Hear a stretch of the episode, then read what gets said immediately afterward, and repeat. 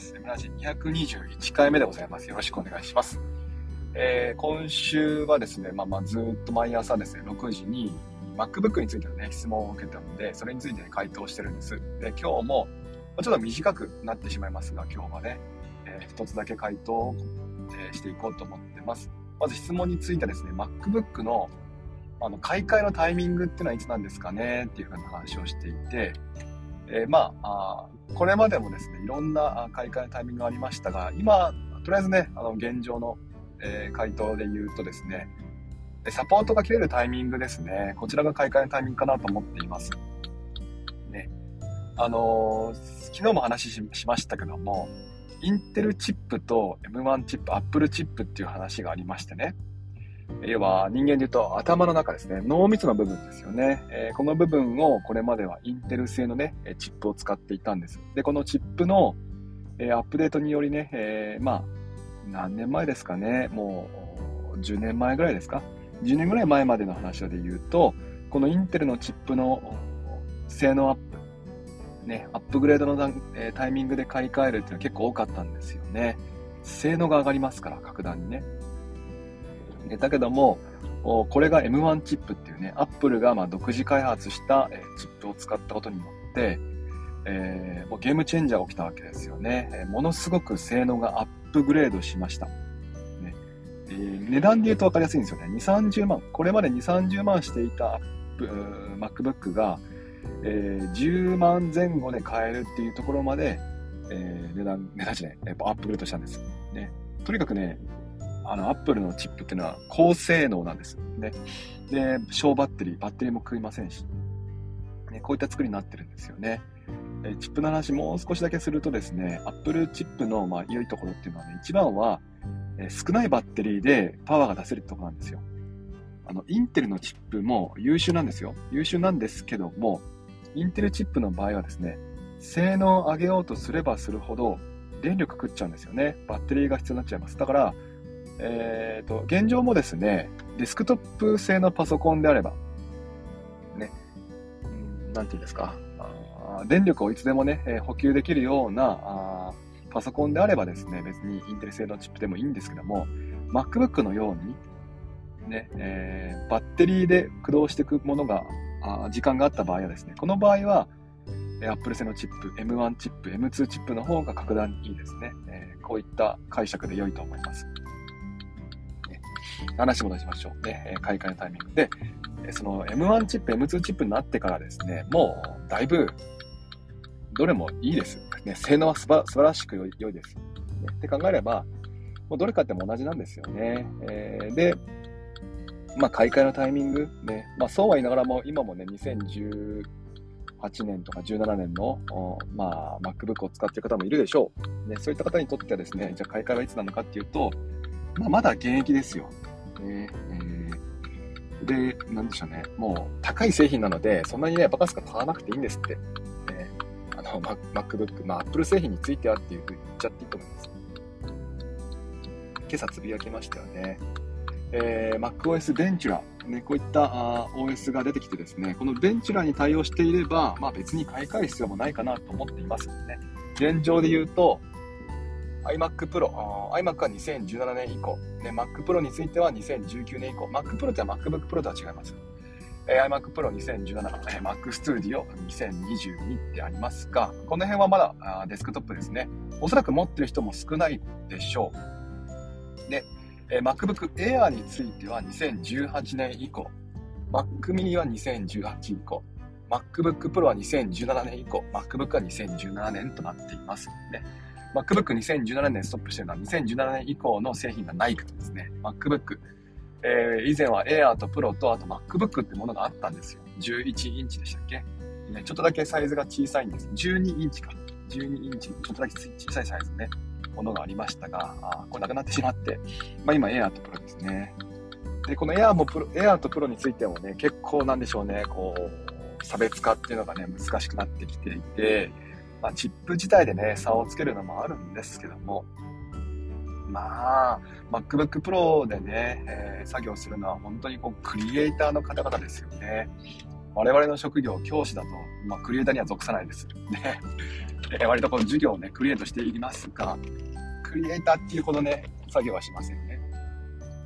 ちなみに私の持ってる MacBook はですね、MacBook Pro 2017なんで、ギリギリですね。いやー、恐ろしいです。で、結構息が長かったんですよね、MacBook 製品っていうのは。ね、だけども、この、まあ、最近の M1、M2 チップになってからですね、やっぱり Apple 製のチップにね、コミットするように生きていくんでしょう。結構切られると思います、この後も。ね。で、うんとね、あ、でもどうかな、2017年インテル、まだまだ息が長いかな、もしかしたら。ね。えー、ただね、このサポート切れるタイミングっていうのが、まあ、いつなんか読めないので、えー、この間もね、あの iPhone の方が、えー、6S と7が切られるっていう事態が起きましたから、まあ仕方ないかなと思いますね。えー、だって、あの、Android に引き離しちゃ申し訳ないんですけど、Android とかね、あのこれまでは1年でしたよ、サポート。OS サポート。で2年とか1年でしたからね。2年で買い替えるのがもう通常でしたから。常識でしたから。ね、2年の買い替えのタイミング、それとプラスですね、えー、携帯会社が結構ね、その、2年で更新プランを作ってたんですよね。今で言う、今はね、違法になりましたけども、えー、これまですね、あの、本体価格を0円にして、最新の機種を渡しておいて、通信、通信費で稼いでいくっていうね、方式だったんですけども、だから月々結構ね、6、7千円。まあ今は安くてそんなになってますが、当時だと高くてね、あるいは1万円ぐらいをね、毎月払ってる人もいたんですよ。ねえー、これがまあ違法になってしまった結果ですね、えー、総務省様のおかげですね、こうイラッとしてますよ。おかげさまでね、えー、これは違法になってしまいましたから、まあ今携帯会社ね、iPhone、iPad、まあ、値段上乗せしながらね、えー、17万で買えるものを22万で売ってるんですよ。これが現状でございます。で、何でしたっけ？そう、MacBook。ね、MacBook については、そう、サポートね。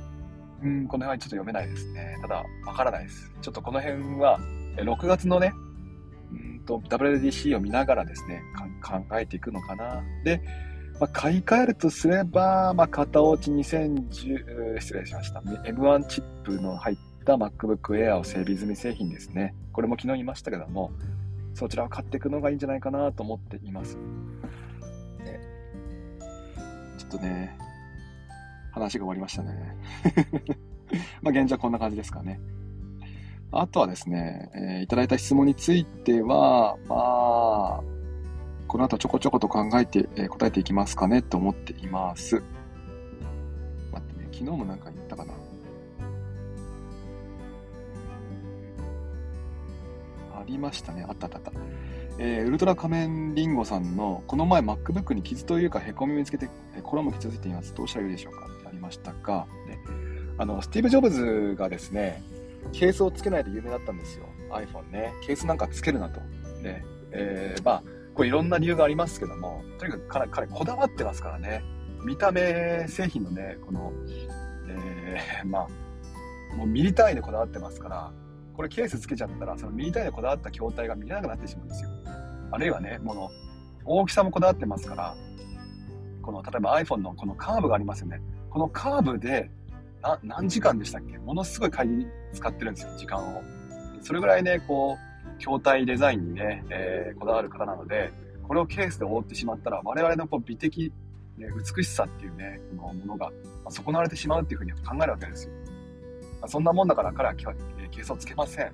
ね、で、えー、ケースをつけないんで、言われたんですってね、記者の方に。どうしてケースつけないんですか？っていう時に、まあそういうふうに言えばいいのに、ね、えー、我々のこだわりをつく使ってね、こだわりを持って製品を作ってるって言えばいいのに、そうじゃなくてですね、あの、傷すら愛おしいもんだという 話をしてたんですよ。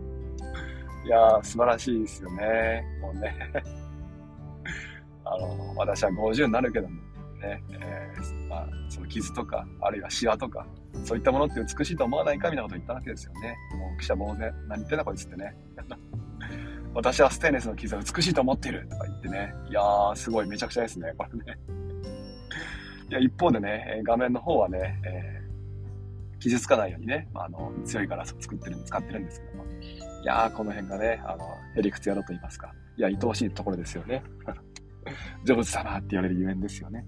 まあそんなもんで、まああの、傷つがつけ、つか、つくんですよ。ね、これもね、昔言いましたが、あの、目尻のシワっていうのは笑った証なんですね。だから、まあ、筐体、ね、本体の傷っていうのは、まあ、一緒に時間を過ごした証だと思って受け入れてください。ね。画面の傷すらね、愛おしくなるはずです。そうすればね。はい。今日ちょっと短いんですけども、こんな辺で閉じていきますね。ちょっとね、あの、忙しいんですよ、朝。朝からね。えー、アップルさん、ドローンさん、ハクさん、マルマルさん、ココさん、トッチ、えー、スリ、ス、おーっと、サンキューさんだ、きっとこれは。ね、えー、モンスターズインクの、そうですよね、きっとね。あれ、本当？合ってる ?3Q じゃないと思う。ね、あ、ごめんなさいね。びっくりしちゃったね。ね、え、今日も聞いてくれてありがとうございました。トッチの質問はですね、えっ、ー、と、金曜かな、土曜かな、その辺に答えていいと思いますので、えー、楽しみにしていてください。楽しみにするもんかな？ね、よろしくお願いします。えー、ではまた、明日ですね。明日は、スペースだ。そう、スペースで話をしますので、もしよければ聞いてみてください。じゃあ、えー、今行ってきます。いってらっしゃい。